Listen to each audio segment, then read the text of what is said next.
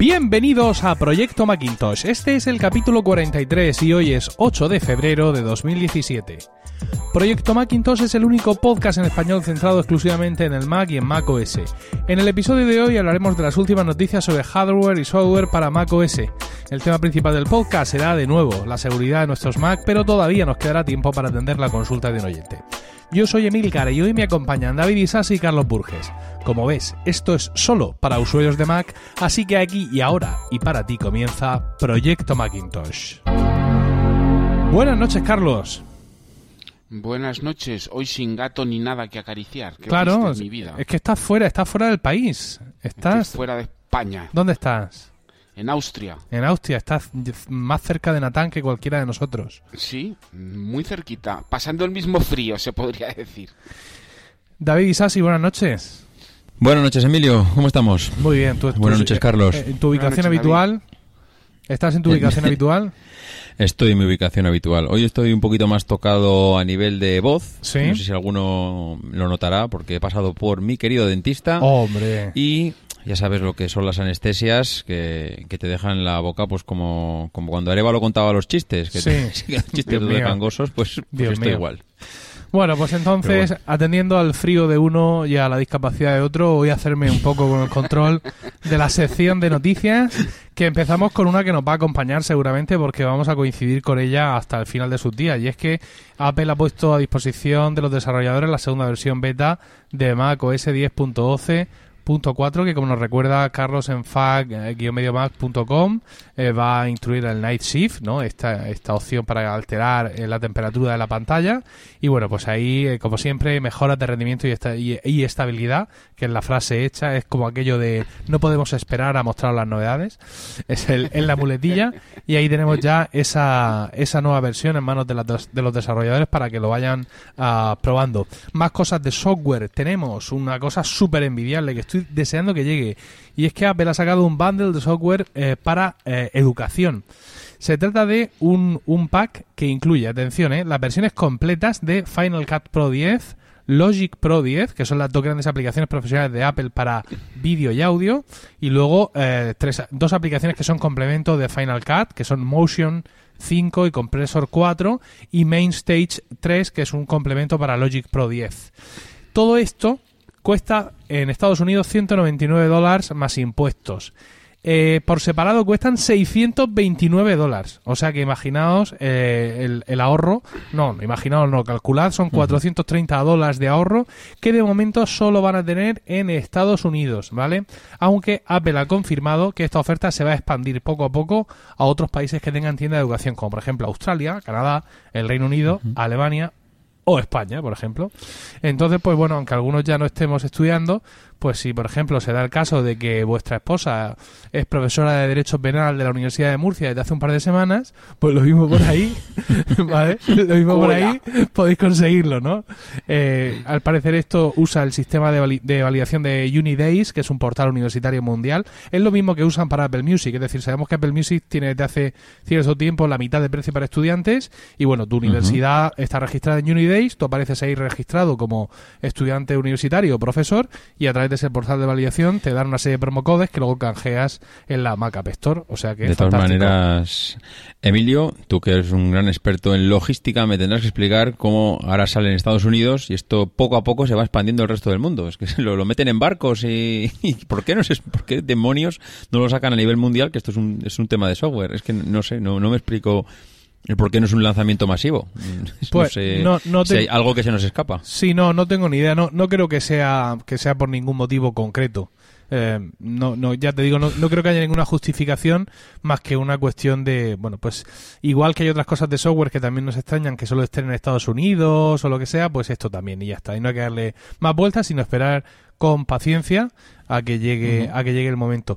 Eh, y pues una fecha más de la que tenemos que estar eh, pendientes Carlos porque parece ser que se habla de, de marzo ya para los nuevos iPads lo cual pues va a chocar sin duda con las fechas que yo esperaba para los Mac. Es decir como toda referencia absoluta lo que yo esperaba. Con lo cual pues no sé ya si es que no vienen o es que vienen más tarde o, o qué va a pasar porque la gente que necesita un iMac ya se va a suicidar Pues el problema está, o el problema o las circunstancias está en que Apple no tiene, por lo que se ve, ni un solo iPad Air 2 para vender.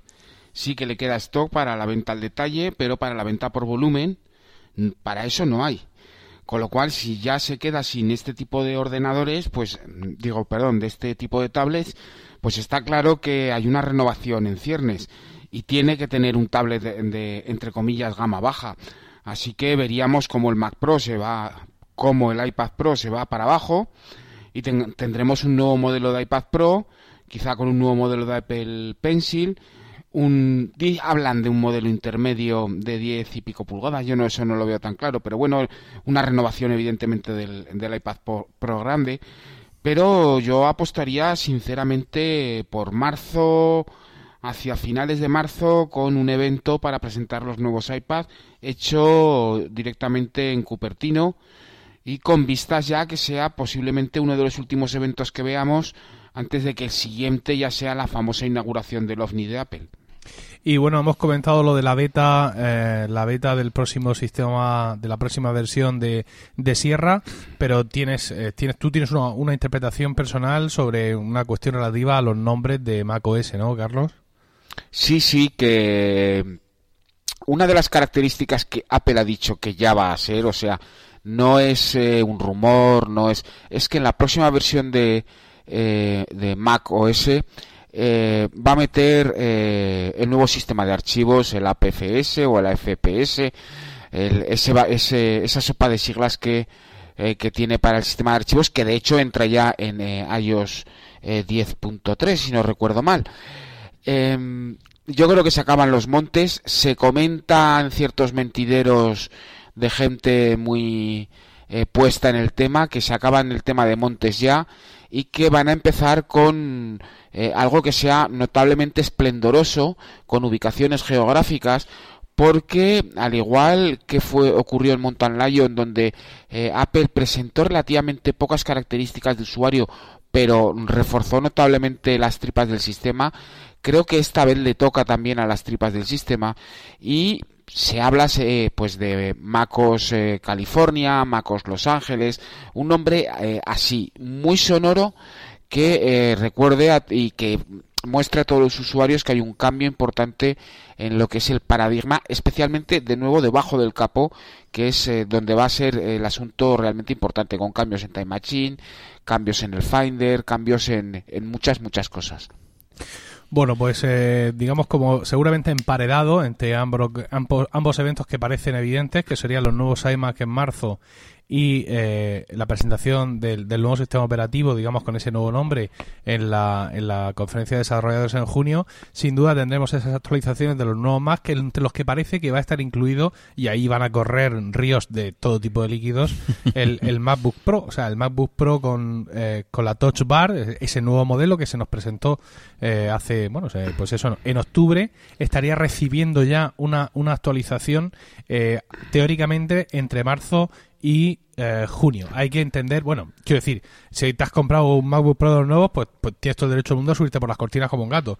Pero esto no es la primera vez que pasa. Quiero decir, Apple saca un nuevo modelo de lo que sea y de pronto, como que en muy poco tiempo, va y saca una actualización más, pues provocando, pues eso, los suicidios. A ver, a mí me pasó. Yo me compré, yo vine a Mac con el primer iMac con procesador Intel, con un Intel Core Duo y a los seis meses nos sacaron ese mismo ordenador con un Intel Core 2 Duo. Y esa diferencia pues supuso dos años más de longevidad del ordenador directamente, así como suena. Yo no tengo tan claro eso, ¿eh? El, el que, eh, vamos, a, vamos, a, tener la actualización en 2016, ¿eh? Yo no lo tengo tan claro. ¿16? ¿Cómo que 16? no? Digo, 17. 17. No lo vayamos a tener en el 17. Yo mm, te diría que más en el, 18. Y hay una razón muy específica para ello. Y es que en la última beta, en la beta que salió eh, ayer o, hoy, eh, Apple ha retirado ese, la coletilla de eh, Early, Mid y Late, dejando solo el mm, nombre y el año. Y eso deja una intención muy clara. Eso está diciendo que eh, él actualizará los equipos cuando le toque, pero solo será una vez al año. Ya no será eso de finales de 2016 porque había un antes un primeros de 2016 un finales de 2017 porque había un primeros de 2017, etcétera. O sea que yo apostaría más a que esos MacBook Pro llegarán a toro pasado el año que viene. Pero el año que viene estás hablando de 2018. 2018, primeros de 2018 o fin pero eso luego tan seguidos, tan seguidos, no. A, ver, no, es que, bueno, tan seguido igual no está, ¿eh? No es que crea yo que el ordenador no es longevo, qué demonios. O sea, todos sabemos lo que dura un ordenador de Apple, ¿no? Pero, eh, bueno, pues da la sensación de que si el resto de la gama... Pero claro, esto es que ya es mucho especular y vamos, creo que vamos a pasar el tema, porque es en plan, claro, es que si ese, si ese es su Mac, si ese es su único Mac, o ese es el Mac más fuerte, pues tendrán que darle más caña, porque no, si no van a sacar nuevos iMac, son tantos sís, ¿sabes? Que no sé qué especulación eh, puede tener sentido. Si no sacan algo no, pero es que si no sacan algo ahora, la van a volver a sacar en septiembre. Yo creo que ya no toca. Ya en septiembre se acabó la presentación de los Macs. En septiembre para mí se va a quedar directamente para los iPhones. Ahora es cuando toca hablar de los Macs. Y además es que habláis del MacBook Pro, pero ¿y el MacBook? Porque yo tengo aquí el MacBook de hace ya dos años. Tú, Emilio, tienes el, del año anterior. O sea, el del año, bueno. El del año anterior, 2016, sí. Eso es. Ah, ¿Una actualización al año? Sí, vale. pero entonces cuándo se va, cuándo es lo que digo yo, ¿cuándo va a ser la de este año? Lo que dice, yo creo que toca ahora. A ver, lo que dice Carlos es que eh, un nuevo modelo tan rotundo como este nuevo MacBook Pro puede aguantar más. Es decir, que no tiene por qué tener uno, eh, digamos, 12 meses después, sino que puede tirar a 15 meses o 16 meses y reubicar esas actualizaciones del MacBook Pro donde siempre han estado, que es en la primera mitad del año. Pero bueno, insisto que hasta que no veamos el siguiente movimiento de la gama Mac, eh, es mucho eh, especular el que, el que podamos pensar eh, qué, va a hacer Apple con esto. No es como con Apple Watch. es como con el Apple Watch. ¿Qué ciclo tiene el Apple Watch? No lo sabemos, porque han salido dos. o sea, no sabemos, hasta que no salga el 3, incluso entonces tampoco lo sabríamos, pero bueno. Y con esto creo sí, que, pero sabíamos que, salían los procesadores de Intel que salían en el primer trimestre del año. ¿Y va a estar Apple un año con los procesadores de Intel en el mercado sin actualizar? David, los procesadores de Intel son, un, son, una toña. Con eso ya no vamos a ni... que sí, que con eso ya no vamos a ningún lado. O sea, aquí ahora lo que hay que ver es cuántos procesadores ARM es capaz de, meter dentro simultáneamente y cómo hace que mm. se entiendan todos entre ellos. Porque mm, realmente, es decir, Apple tenía o podía haber esperado o podía haber metido los Kaby Lake en el MacBook Pro de octubre, pero no le merecía la pena. O sea, no le merecía la pena, entre comillas, el estrés tecnológico para lo que iba a conseguir. que, ahora no estaban preparados. Que ahora llega una actualización. No estaban preparados. Claro, que ahora llega una actualización. Pues bueno, pues o sea, si hicieran una hora en esta primera mitad del año que, que no creemos, pero todo puede ser en este mundo, pues sí, los meten, pero ya está. Pero cómo era la cosa para decir, nada, no nos merece la pena. O sea, no nos merece la pena esperar a esto porque tampoco nos va a suponer tanto. ¿Sabes? Esto del tic-tac-toc-tuk que nos explicó Carlos en su momento, pues, a ver, Intel sigue siendo Intel y es lo que hay, es lo, que hay, pero yo creo que ya no van a marcar tanto el ritmo. ¿eh? Quiero decir que Apple estamos totalmente de acuerdo. va a sacar cuando toque y, y, punto. yo creo que Apple va a pasar de Intel. Sí, hombre, tanto tampoco creo, pero... Pues yo, pues yo diría que sí, ¿eh? Yo diría que va a empezar a... No, no, no, pues Mientras apunte y siga apostando por software profesional, eh, los Intel van a seguir allí. No, no, Otra cosa es lo que ya comentamos en, un anterior podcast, que meta un procesador ARM en paralelo, que de esto ya se está hablando, y nosotros lo hablamos ya hace un mes, dos meses que hablamos precisamente de eso, de que metería un, procesador ARM para las tareas menos eh, onerosas en consumo y en potencia, y después tendría un Intel para eh, la chicha y, la carne cruda.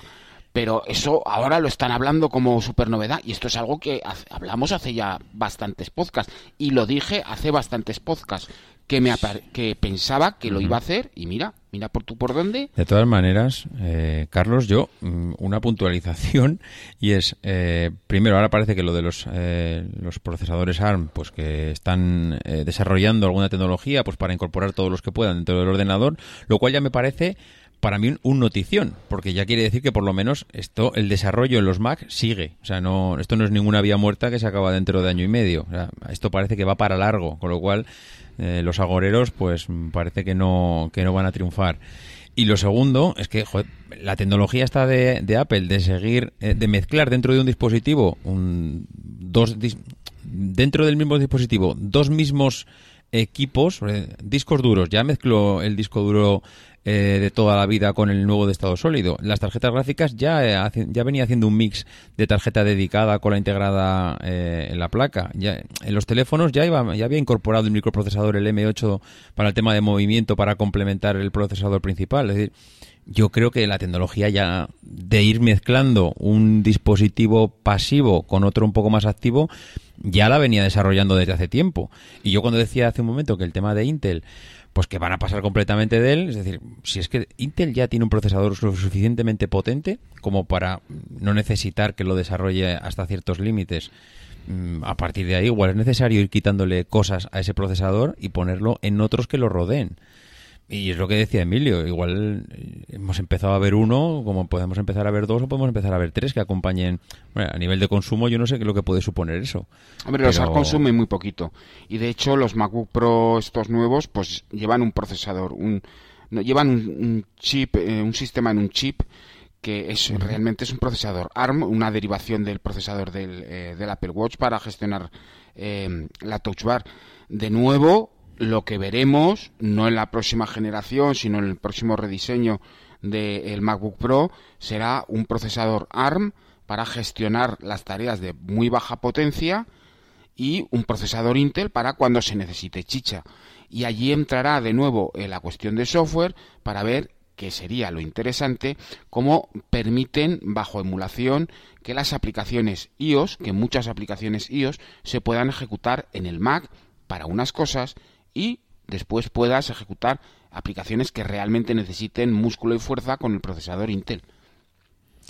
Otra cuestión que también teníamos desde hace relativamente poco respecto a la gama Mac es, digamos, las críticas que ha recibido Apple por abandonar eh, los accesorios propios para el Mac, ¿no? Es decir, ya de una manera silenciosa y traicionera nos quitó las estaciones AirPort que bueno, pues que comercialmente es una decisión que todos podemos entender porque hay muchos routers por ahí que hacen un montón de cosas.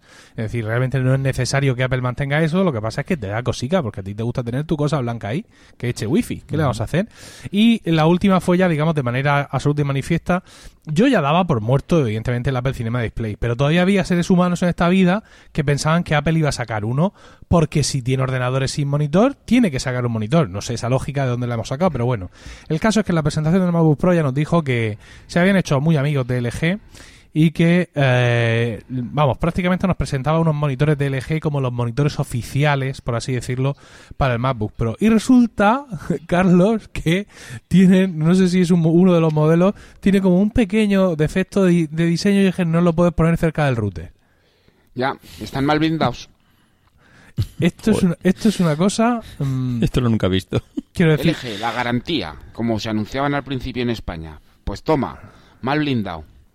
¿Qué le vamos a hacer? Pero escúchame, ¿y ahora qué? ¿Va a, haber un, ¿Va a haber un recall? O sea, ¿yo qué hago ahora? No lo tengo, pero si me he comprado uno de estos monitores, aunque sea a mitad de precio, ¿eh? Porque Apple los ha estado vendiendo a mitad de precio. Dentro de su campaña ponga usted un USB-C en su vida. Eh, ¿Ahora qué hago yo con este monitor?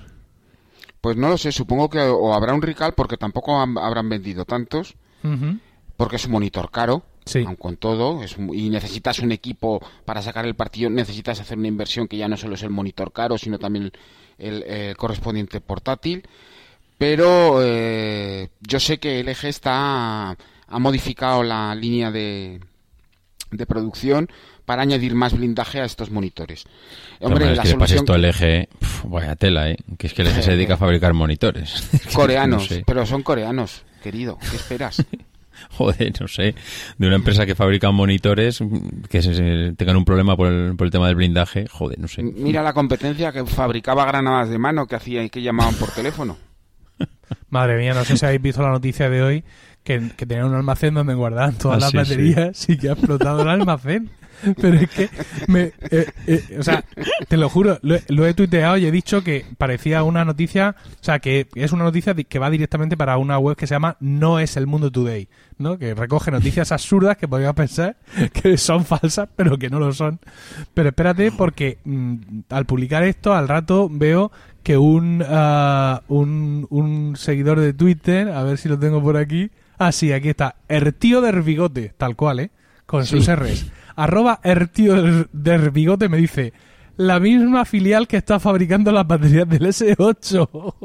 Joder. Bien, yuju. ¿Qué te parece? En fin, un disparate. Bueno, ah, vamos a terminar eh, esta sección de noticias hablando un poco del staff eh, directivo de Apple y vamos a hablar primero de una entrada porque el, eh, uno de los directivos de ah, Ama- Amazon Fire TV, ya sabéis que es el, el, el cacharrico de Amazon para poner debajo de la tele, eh, deja Amazon y eh, se une a, a- la sección de Apple TV, a la sección de, de marketing. El tipo se llama Timothy Chuerdal, digo yo que se pronunciará así, si no Juan Aniquilator que nos corrija. Y bueno, se viene, digamos, a la sección de marketing de producto del eh, Apple TV. Un Apple TV 4 que funciona muy bien, pero que como siempre mm, deja a todos con ganas de más. En este caso, Apple ya ha hecho lo que suele hacer, que es abrir la puerta, abrir esa App Store. Y bueno, pues ahí estamos esperando que sigan surgiendo aplicaciones que terminen de darle, digamos, más sentido a un dispositivo al que ahora, digamos, le quitaron hace poco esa limitación de las aplicaciones que no podían tener, creo que era más de 4 gigas o no, o, o algo así. Tenían un límite de las aplicaciones muy bajo de tamaño. 200 Sí. megas. Eso, 200 megas. Entonces tú te instalabas tu juego de coches y lo primero que hacía el juego de coches, nada más ejecutarse, era descargarse el resto del juego, ¿no? Entonces ahora han levantado ese límite, ahora creo que llega a 4 gigas, es la cifra que yo sabía, con lo cual uno podría esperar que ahora sí que sí, pero bueno, esto es como el podcasting, ¿sabes? Cada año es el año del podcasting, bueno, pues cada momento es el momento del Apple TV. Es el año de Linux Sí, en el escritorio. Justo igual. A ver si Timothy D. Chuerdal nos saca un poco de, de la- de- de este atolladero, por así decirlo, de este círculo vicioso en el que estamos dando vueltas de un tiempo y, y al Apple TV le da un poco más de lo que tiene. Y hablamos también de una ausencia, y es que John Solomon va a dejar su puesto, o ha dejado ya su puesto en Apple como vicepresidente de venta, empresas y gobiernos.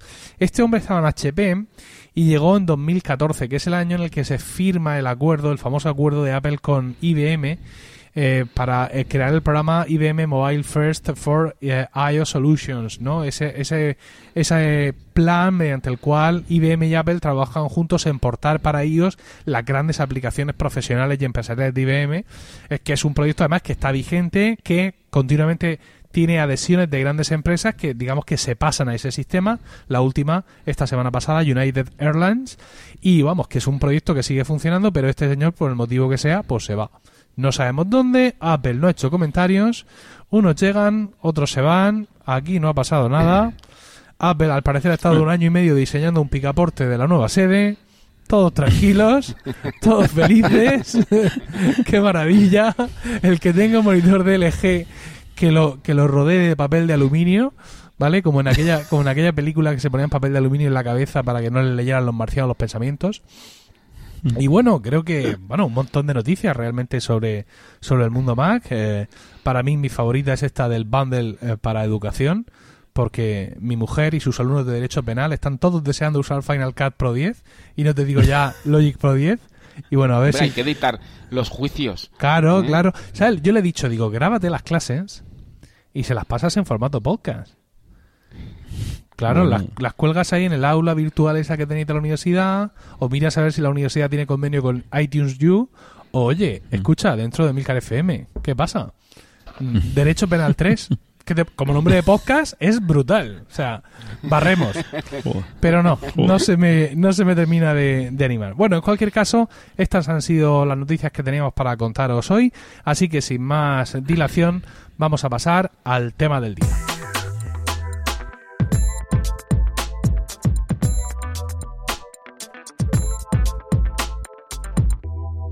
Y el tema del día vuelve a ser una, una vez más la seguridad sobre nuestros dispositivos Mac.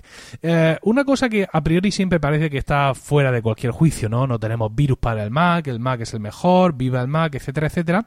Pero eh, cada vez que sacamos el tema, haciendo matices a todas estas afirmaciones que, digamos, en plan cuñado se aceptan, os interesa mucho el tema, lo cual eh, está muy bien, porque muchas veces la seguridad depende evidentemente del sistema, ¿no? Del, software, del sistema operativo, de un, un montón de factores, pero hay en otras muchas ocasiones que el primer, eh, digamos, que se dice que una cadena es tan débil como el más débil de sus eslabones, ¿no? Bueno, pues en esto de la seguridad de nuestros ordenadores, de cualquier ordenador, no ya solo de los Mac, sino también los de Windows, etcétera, muchas veces el eslabón más débil es el ser humano. ¿vale?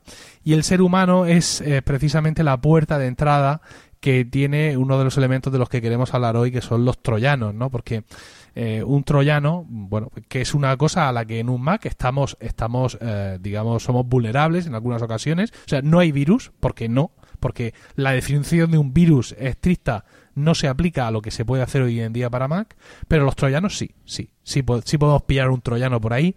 Y el, el usuario humano, Carlos, el, el, el, que está delante del ordenador, es el que pica, ¿no? Es por ahí por donde te entra la mayor parte de las veces. Sí, la verdad es que eh, tenemos cierta frecuencia eh, a equiparar a la mayoría de los usuarios de productos de Apple con nuestro nivel de conocimiento y realmente el mercado y el escaparate es muy amplio. O sea, hay muchos usuarios que tienen un Mac como quien tiene una lavadora y lo utilizan pues igual que la lavadora. Solo utilizan dos programas. El programa eh, voy a lavar mucha ropa y el programa voy a lavar poca ropa. Eh, a pesar de todas las características que tiene la propia lavadora. Y eh, el gran problema de, de, toda esta historia al final es que se pica. Y se pica porque pues muchas veces la gente no tiene el conocimiento eh, y se le presenta delante de sí pues una situación que se pinta como dramática. Eh, vamos, a cualquiera nos ha pasado que estamos abriendo una ventana del navegador y nos sale un cuadro de diálogo, una táctica muy habitual, por otra parte, de nuestros eh, queridos amigos de Makeeper, de cuyos padres y cuyas madres yo me acuerdo mucho cada mañana y cada noche. Total. ¿Eh? y te dice, tu Mac tiene 36 virus y la gitana del WhatsApp bailando encima de la pantalla.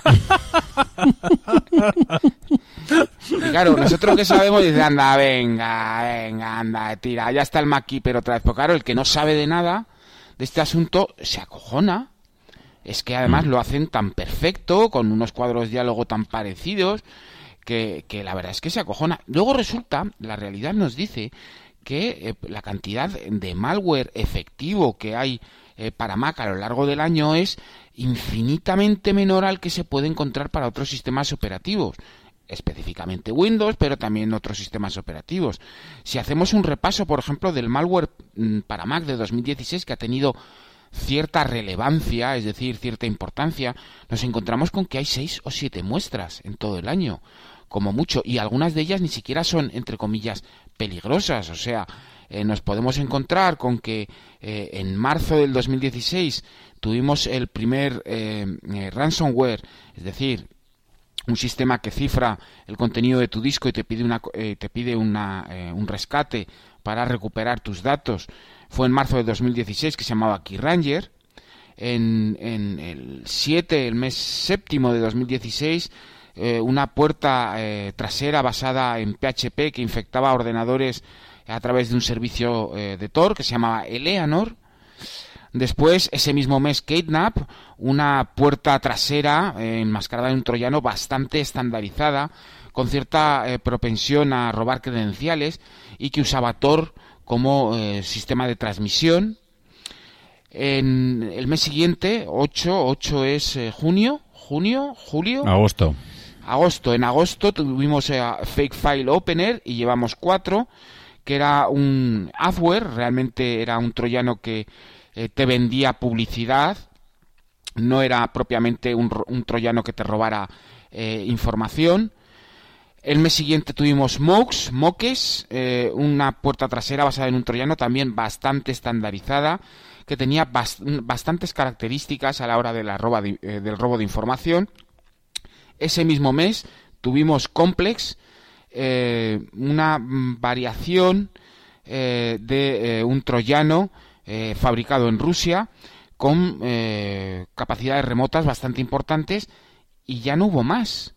Es decir, tuvimos uno, dos, tres, cuatro, cinco, seis amenazas en realmente que se podría decir importantes, ¿no? Hubo algún troyano más, alguna cosa más, muy orientada a un público muy específico, pensado para una distribución eh, eh, utilizando los métodos tradicionales de ingeniería social eh, para un público muy determinado, pero cosas que se pudieran encontrar, que te pudieras encontrar tú como usuario a través de Internet, eran seis y evidentemente utilizando las mismas tácticas de ingeniería social que utiliza, por ejemplo, eh, MacKeeper. Sí que tuvimos alguna cosa especial en el 2016, por ejemplo, KeyRanger eh, optó por una táctica de distribución eh, muy agresiva que tampoco infectó a muchos usuarios, que fue piratear la web de Transmission, el eh, software cliente de Torrent, de BitTorrent, y infectaron el instalador que había con KeyRanger.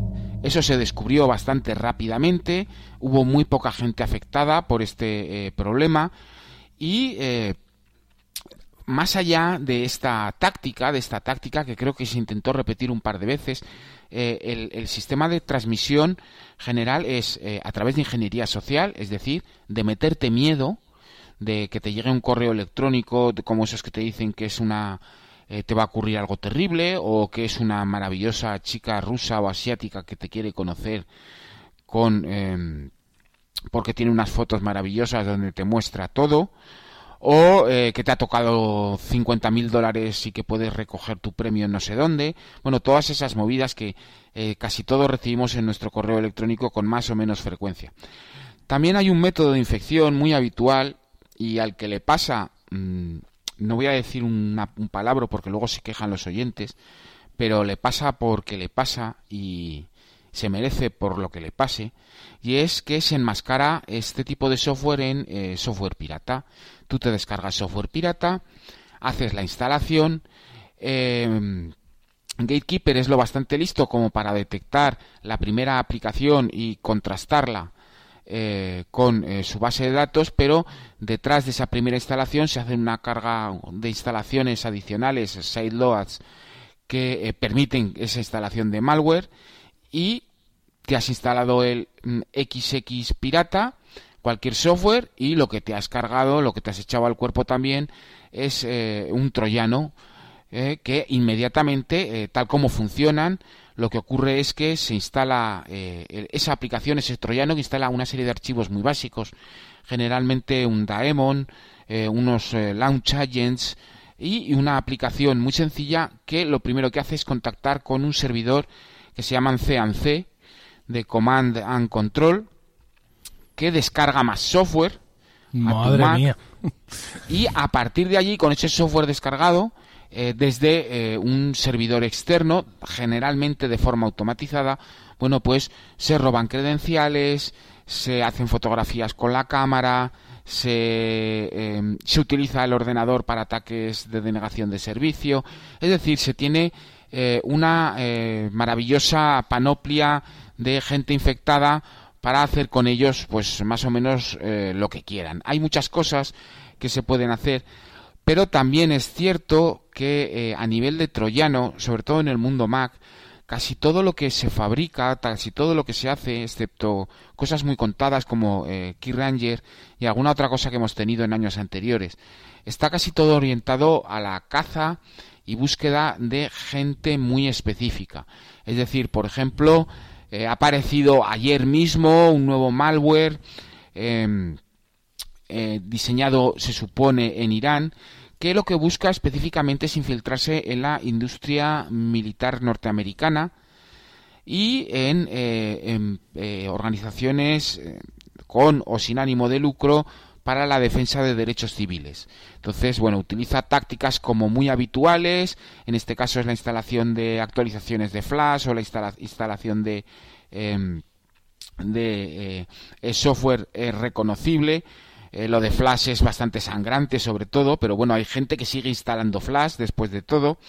Y este malware lo que busca es impersonar a una empresa aeroespacial eh, United Technologies Corporation, para darnos el pisto, que eh, es una empresa en la que, digamos, trabajan de forma conjunta Lockheed Martin, Sierra Nevada Corporation y Boeing, eh, ofreciendo cursos de formación especiales. Realmente lo que ocurre es que palmas y pringas y te instalas un troyano y como está muy orientado específicamente a ese tipo de público, lo que ocurre es que cuando llama al servidor de, comando y control, ya sabes que eh, lo más probable es que sea una persona relacionada con el mundo de la defensa, en este caso de Estados Unidos. Así que a continuación van directos a por ti. El usuario de la calle tiene muy poco que ofrecer realmente, porque para robarle em, eh, mil euros o mil dólares de la tarjeta de crédito, bueno, pues eh, se arriesgan los cuatro pringados, se arriesgan los, los pringados mariposa. Pero aquí hay muchísimo más en juego cuando se trata, bueno, pues de secretos industriales, de roadmaps eh, militares, de todo este tipo de cosas. Entonces, en el Mac normalmente nos encontramos con mucho troyano orientado precisamente a eso, a temas políticos, temas de control de, ciertos personajes públicos, em, eh, em, espionaje industrial. Eh, desde China se hace mucho espionaje industrial utilizando troyanos de los cuales muchos no sabemos o muchos no conocemos y sobre todo, bueno, pues temas de defensa. Pero el funcionamiento es así. ¿Cómo descubrir que tienes un troyano realmente? Bueno, pues eh, creo que lo hemos hablado ya en algún podcast, creo que fue en el último podcast de seguridad. Eh, hay que vigilar continuamente la carpeta de Diamonds y Launch Agents de tu usuario, de la librería eh, de usuario de la librería de todos los usuarios, esa que está en el primer nivel del disco duro, y vigilar a ver qué referencia, a qué referencia hacen eh, los eh, agents para lanzar aplicaciones. Muchas de esas aplicaciones realmente luego están enmascaradas con nombres como em, pues eh, uno muy habitual es hacer referencia, por ejemplo, a Dropbox, pero si no tienes Dropbox instalado, ¿qué hace allí un daemon llamando a Dropbox? Pero a lo mejor tienes Dropbox instalado, pero hace referencia a una ruta donde no hay nada que ver con Dropbox, pero lo hacen parecer eh, a Dropbox. Entonces, la mayoría de los casos, para ayudarte a descubrir este tipo de cosas. Eh, abrir un Launch Agent es muy sencillo, un Daemon realmente lo, puedes abrir con un editor de texto puro, hasta TextEdit puede abrirlos y ver la ruta. Es buscar esa ruta generalmente en Google para que aparezca en la mayoría de los casos una referencia a que estás trabajando con un troyano. Para eliminar ese troyano, evidentemente tendrás que buscar la información porque muchas veces eh, hay que hacerlo de forma manual, es decir, eh, si estás pringado por un troyano, eh, la mayoría de... Em, es porque los salvo dos o tres aplicaciones, una creo que es Malware Whites, me equivoco, ¿Sí? suena Malware Whites? Sí, sí, sí. Bueno, pues es capaz, es, es, una de las aplicaciones más potentes del mercado para la detección de troyanos en Mac muy respetable, que trabajan muy deprisa y trabajan muy bien. Sí, esta es, la, simplemente... esta es la que tú has recomendado muchas veces. Bueno, quiero, recordar que, que eso en el, en el programa anterior, el de Fundamentos de Seguridad en el Mac 1, este es el 2, y también te, yo te he visto recomendarla a, gente por Twitter eh, y, realmente efectivamente es una aplicación que suele, que suele funcionar bastante bien. Sí, pero vamos, si, te pilla un troyano que no ha sido detectado todavía, cosa que evidentemente, es muy claro, claro, claro. Cosa una que pregunta, es muy raro, pues hay que tirar de, hay que, lo primero que hay que hacer es eliminar el daemon. Eso es lo más importante, porque así después del reinicio lo que ocurrirá es que no se va a cargar ese software y aunque sigas teniendo el, software del troyano eh, dentro de tu cuerpo, por decirlo de alguna forma, está inerte, no funciona porque no se arranca. Sí, eh, ahí va mi pregunta. Cuando decías eh, lo mejor, eh, o lo mejor, o lo más normal es que lo tengas que eliminar de forma manual. Cuando dices de forma manual, entiendo que es directamente borrarlo, pero este tipo de este tipo de archivos, este tipo de aplicaciones, este tipo de troyanos mm, están autoprotegidos de tal manera que cuando los vayas a borrar directamente te diga que no tienes permiso, aunque seas el administrador. Bueno, vamos a ver si eres el administrador del sistema, te lo vas a poder cargar. Porque eh, si trabajas con System Integrity Protection, esos archivos no se habrán podido instalar dentro de las zonas protegidas, de las zonas militarizadas del sistema. Con lo cual, dentro de la librería de usuario, de tu usuario o de la librería para todos los usuarios en el primer nivel del sistema, todos esos archivos que se hayan podido instalar por un falso instalador utilizando eh, una falsa simulación de instalación con nuestra contraseña de usuario, solo será eh, nuestra contraseña de usuario, con simplemente con nuestra contraseña de usuario, aunque no nos dé permiso, eh, simplemente podremos eliminarlos. Y si no, nos queda el terminal con sudo rmrf, más despacio, sudo rm-rf y la ruta al archivo, a la carpeta que lo contiene, y eso, vamos, eh, con nuestra contraseña administrador se lo cargará de forma recursiva. Una vez eliminado, eh, no se va a recrear si evidentemente no reejecutamos un instalador, pero tenemos que tener todas las rutas de todos los archivos que corresponden a ese troyano. Aunque generalmente con eliminar uno o dos archivos es más que suficiente porque rompemos toda la estructura del mismo. Vamos, que no hay posibilidad de, si tú estás con tu contraseña de administrador, de no poder borrarlo. Te lo tienes que poder cargar sí o sí. No, no, no. te lo puedes cargar segurísimo. Y si no, tiras de terminal. Y si no, y si no puedes, arrancas con otro Mac en modo target y vas a tener acceso al mismo. O sea, eh, eliminar archivos si te pones no es ningún tipo de problema en el Mac. Lo puedes hacer eh, arrancando en modo monousuario, montando el sistema de archivos para escritura y navegando con el terminal, o sea, con la línea de comandos y eliminando. O sea, que tampoco es problema. Sí, sí, no, sí, yo lo que iba es eso, que prácticamente es, mm, yo creo que lo difícil es encontrarte un troyano que no puedas eliminar o que esté tan autoprotegido, mm, no sé, de alguna manera, que la verdad es que no se me ocurre, que directamente no te lo puedas cargar. Eh, tú has comentado antes que, muchos de los troyanos están dirigidos a gobiernos, empresas, bueno, a, a personas muy diferentes al común de los usuarios yo he estado intentando buscar, pues de todos los que has comentado que han salido en el 2016, la verdad es que a mí de los que más me sonaban recientemente era el del instalador de Flash, que entiendo que al, que al usuario civil, como dice Emilio muchas veces, yo creo que es el que más podemos picar, porque cuando te dicen que tienes que actualizar Flash y la gente pues sigue metiendo Flash en sus dispositivos, enseguida le dices que sí y ahí yo creo que es donde podemos pecar la mayoría de, de hacer clic.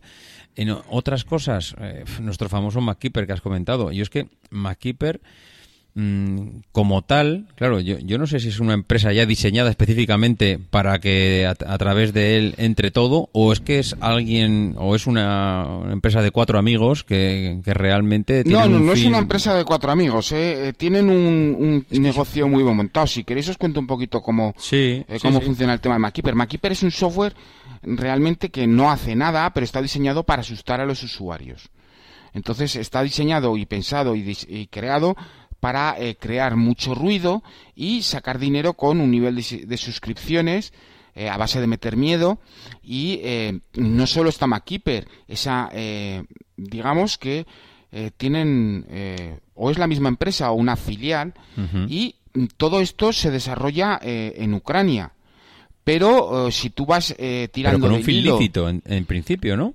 ¿O no? Sí, no, en un principio MacKeeper parece ser que era una empresa que, intentó desarrollar un software eh, lícito, pero aquello se les fue absolutamente de las manos. De hecho, quisieron hacer muchos años, hace muchos años, un parón en, la mala prensa que estaban obteniendo, cuando todavía no tenían toda esa mala prensa, pero sí habían empezado con ese bombardeo masivo y abusivo en la publicidad.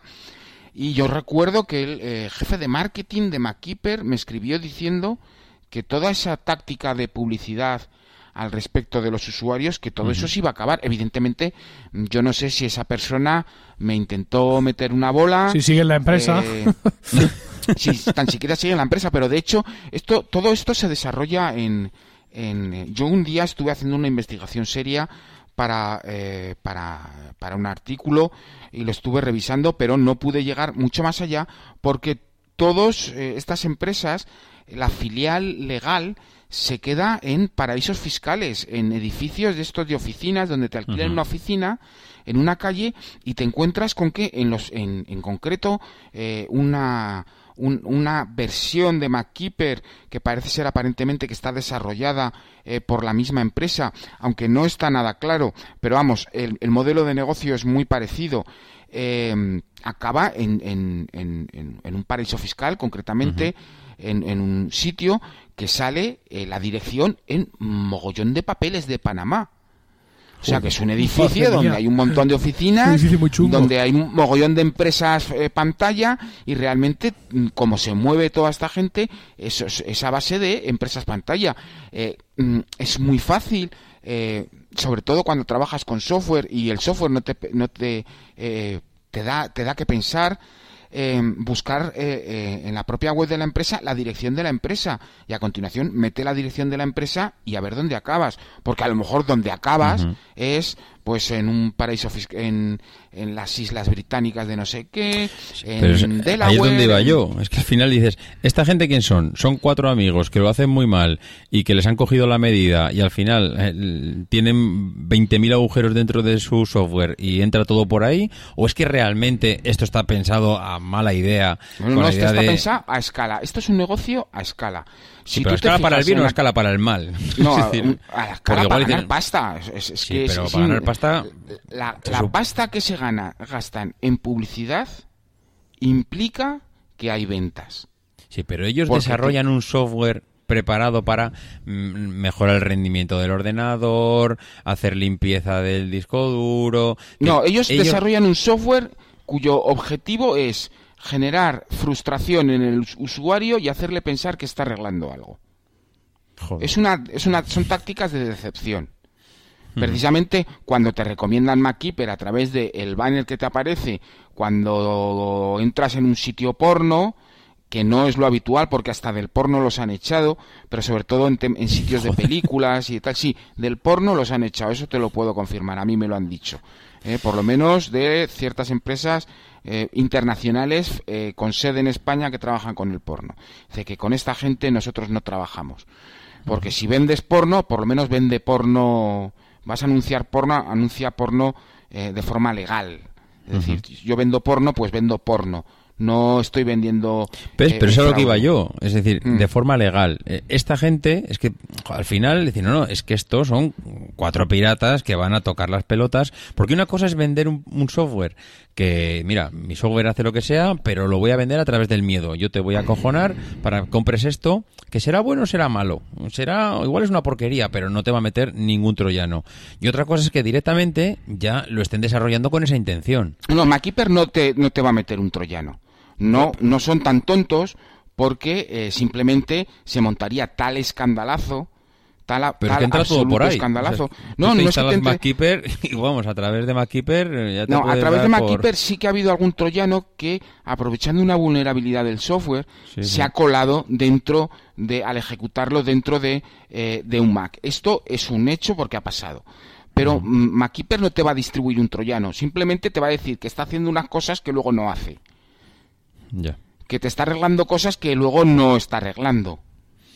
¿Eh? o que lo hace muy mal, o que lo hace eh, fatalmente, que al final acabas teniendo problemas con el ordenador, que tienes que reinstalar, porque eh, porque realmente es un software pensado para eh, que tú te asustes, lo compres y ellos simplemente eh, hacen mucho ruido de interfaz, pero luego mm, por debajo del capó realmente no hace nada. Que para mí estos son los más peligrosos. ¿eh? La gente que pensamos o que el, el usuario de a pie que piensa que realmente está comprando una aplicación, porque el resto de el resto de troyanos igual son- son o más desconocidos o son más difíciles de picar, porque realmente eh, no te atraen. Pero es que este sí que te atrae, sí que te entra por los ojos el hecho de que estás pensando que estás arreglando algo de tu ordenador cuando realmente estás- o no estás haciendo nada, como tú dices, que realmente te están vendiendo una moto. Y encima por allá, si entra cualquier cosa, pues ya apague y vámonos. Ya, Pero es que eh, esto- por ejemplo, el otro modelo de negocio muy típico, que es un sideload de, de MacKeeper, es que te venden una suscripción que cuesta una pasta al año, unos 100 dólares o una cosa así, donde se supone que tienes un servicio de asistencia técnica y, y- y mantenimiento de tu Mac, asociado a un software. Ese software no hace nada, entonces tú cuando tienes problemas acabas teniendo que suscribirte para que te atienda un técnico y tal. Y esa empresa, de nuevo, acabó en una dirección que salía en los papeles de Panamá, en un bloque dos, dos bloques más allá. Y ojo que además que te buscas la dirección en los mapas de Google o en los mapas de Apple y ves que aquello es un, perdón, pero esta vez lo tengo que decir, es un puto chamizo en una zona de la isla de no sé dónde, que aquello lo ves y solo, vamos, que es que casi se ven hasta los, la- las cuerdas de ropa colgada en tal. Pero son gente muy lista y son gente que gana mucho dinero, ¿eh? No nos equivoquemos. Curioso. Verdad No son, que- no son cuatro, no son cuatro matados, ¿eh? Son gente que tiene muy claro el modelo de negocio, cómo explotarlo, cómo hacer la publicidad, dónde atacar, a qué usuario atacar. eh, Joder, pero es que el modelo de negocio es engañar. Es que al final dices, es que no me estás intentando vender una aplicación que, que luego está mal hecha eh, o que realmente hace el 20% de lo que dices que haces, ¿no? Es que directamente estás escondido en 20 sociedades pantalla, eh, eres una peña muy chunga y que lo que estás aquí intentando es venderme una moto y es que directamente vas a engañarme. Con lo cual no me extraña nada que luego, pues a través de esto, pues haya algún troyano como salió recientemente el año pasado. No sé. Sí, pero aquello realmente fue aprovechar una vulnerabilidad del, del propio software. Eh, yo hay una cosa que he hecho, por ejemplo, en FacMac, ya directamente, eh, que ha sido eh, a través del panel de control, creo que es el de AdWords, no a veces los lío en los, no si es el de AdSense o el de AdWords, pero bueno, decir que eh, MacKeeper, el dominio de MacKeeper y todos sus dominios asociados no puedan salir en FacMac. Muy bien Yo lo siento mucho, paguen lo que paguen, porque pagan mucho, pagan a bulto, estos no pagan por conversión, sino que pagan a bulto, y prefiero perder dinero. Pero estos pagarán por visitas, entiendo. Sí, no, eh, eh, es CPM normalmente lo que suelen eh, pagar ellos, coste por mil, y, por eso te salen a saco porque ellos pagan coste por mil porque lo que se te interesa es que lo veas, cambian el banner todas las semanas, te cambian la historia todas las semanas, te lo ponen en inglés, en español, en, lo que pillen, y eh, lo que he hecho ha sido cortar por los años y decir que no salgan. No, salgan porque es que aquello era, era, aquello era un club. Era un puticlub. Precisamente estos, los banners que tienen, no es que sean poco intrusivos. al final te enganchan y te meten un banner a, media página. Hombre, si pueden, si, si, si tú tienes eh, overlays eh, contratados o lo que sea, pues te lo plantan a, toda página por encima y se acabó. Yo, por ejemplo, en FacMac no utilizo overlays, me niego a utilizar overlays. Me parece un insulto al lector. Pero, pero sí que hay banners cuadrados, banners grandes arriba, banners grandes abajo, y he optado por eliminarlo. Es que le estoy haciendo un favor a, a los lectores, le estoy haciendo un favor a la gente. Es que el que pica, le... porque no es barato, ¿eh? MacKeeper, no sé si habéis visto Em, no, la verdad que no, no sé, no sé ni lo que cuesta. El precio de... Eh, bueno, yo, yo, no, yo no puedo acceder a la web de MacKeeper desde aquí porque en el archivo de host lo tengo hasta bloqueado. No, no, es verdad. vamos a dejar. El archivo de host lo tengo bloqueado. Vamos, vamos a, no, ni siquiera hacer una visita a esa web diabólica, ¿vale? No vamos a concederle ni, ni un hint eh, en cuanto a visitas.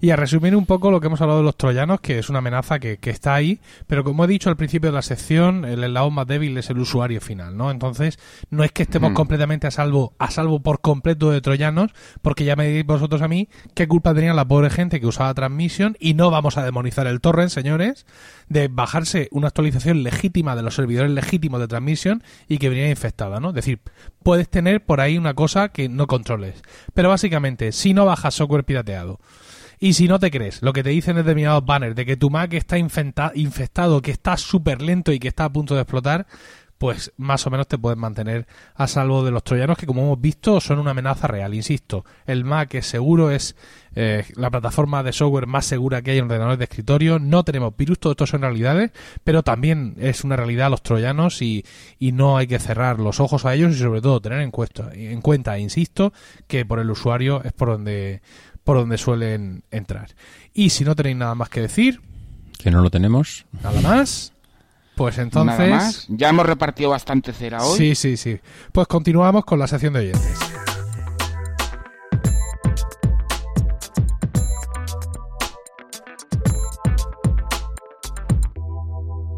Y en la sección de oyentes tenemos una historia muy interesante. Eh, Pablo García nos escribe y nos cuenta bueno, pues que compró un MacBook Pro Retina de 15 pulgadas de mediados de 2012, un i7. Y resulta que eh, para estos ordenadores Apple, tenía reconocido un fallo. Esto a veces ocurre y Apple pues abre un periodo donde hay pues eso, un, un, espacio de tiempo en el que ese fallo que ellos han reconocido, pues tú puedes ir a que te lo arreglen eh, gratis. En este caso era un problema con la tarjeta de vídeo dedicada a Nvidia 650 de 1 giga. Y resulta que aquí a Pablo le falla, eh, justo le da ese fallo cuatro años y un minuto después de comprar el ordenador. El ordenador se apaga, la pantalla pasa a negro, reinicios, un desastre. El caso es que le falla desde el 4 de enero de 2017, desde este año, llama al servicio técnico 13 de enero, eh, le hacen varias pruebas, lleva la Quarkon, en fin, para arriba y para abajo, y el día 31 le dicen de enero le contestan, ahí está el ordenador del servicio técnico, le han hecho todas las pruebas que efectivamente el problema es esa tarjeta de vídeo dedicada Nvidia sección 50M. Pensaréis, bueno, pues fantástico la historia de Pablo, ¿no? Quiero decir, van, le cambian la gráfica dentro del plan este de Apple de garantía extendida y a correr. Bueno, pues no. Porque este plan de garantía extendida de Apple para este fallo concreto, para estos modelos concretos, acaba el 31 de diciembre de 2016. Oh, o sea que, imagínate. El caso es que el, el, hombre llama a Apple con número de caso, etcétera, pide una excepción, fíjate, esto me ha fallado el 4 de enero, para arriba y para abajo, y entonces eh, le dicen una cosa súper chunga. Y es que le dicen que, eh, bueno, que van a ver si le pueden conceder la excepción porque eh, ya no existe la pieza de repuesto. O sea, ya no hay, la pieza de repuesto ya no existe. Eso, eh, digamos, en ese punto es pero tarjetas de vídeo existen. Yo no sé, no existirá igual ese modelo. No, no, no, pero escúchame. Pablo, en ese punto es el punto en el que nos escribe al email de Proyecto Macintosh para contarnos su historia, porque claro, se queda ahí en el aire y le dicen que bueno que la semana siguiente le llamarán para ver si Apple tiene la pieza de repuesto. Entonces hay una cuestión que, que, quería comentar aprovechando el caso de Pablo y es eh, creo que no sé si lo hemos hablado aquí ya de, de, los ordenadores obsoletos, ¿no? De lo que Apple denomina productos antiguos y obsoletos. Hay una página en la web de soporte de Apple, ahí vamos a dejar las notas en, en emilcar.fm barra proyecto Macintosh y eh, Apple lista ahí los productos que ellos consideran antiguos y obsoletos. Esos productos, Apple ya no tiene la obligación de tener eh, piezas de reparación. ¿Cuándo entra tu equipo ahí? Pues en función de unos plazos que determina la ley, ¿vale? Y que además vienen explicados en ese mismo enlace, no vamos a abundar en ellos. Pero en el momento de, grabar este podcast, ¿vale? En el momento yo de responderle a, Pablo y de, y de, estar grabando nosotros, 8 de febrero de 2017, si entras a, esa, a ese enlace que yo te acabo de decir, no hay ningún Mac de 2012. Ya te digo, ya decimos que eh, la obsolescencia de, de, los productos no depende, digamos, de Apple de venga, pues ahora este ya no, sino que hay una serie de legislaciones eh, internacionales y locales que son los que determinan a qué productos Apple puede dejar de dar servicio. Y hoy en día, ya os digo en esta fecha en la que estamos grabando, no hay ningún ordenador de 2012. Entonces no tengo ni idea de por qué le dicen a Pablo, bueno, ya veremos, porque no tenemos la pieza, ¿no? Porque tienen la obligación de tener la pieza. Esto es algo que tenéis que tener muy claro, ¿vale? Es decir, eh, aunque no haya un periodo de extensión de garantía, si tu ordenador se te ha roto, Apple te tiene que servir la pieza si es que tu ordenador no está en ese listado. Te tiene que dar una solución, la que sea. Tú pagas, evidentemente, pero la solución te la tienen que dar.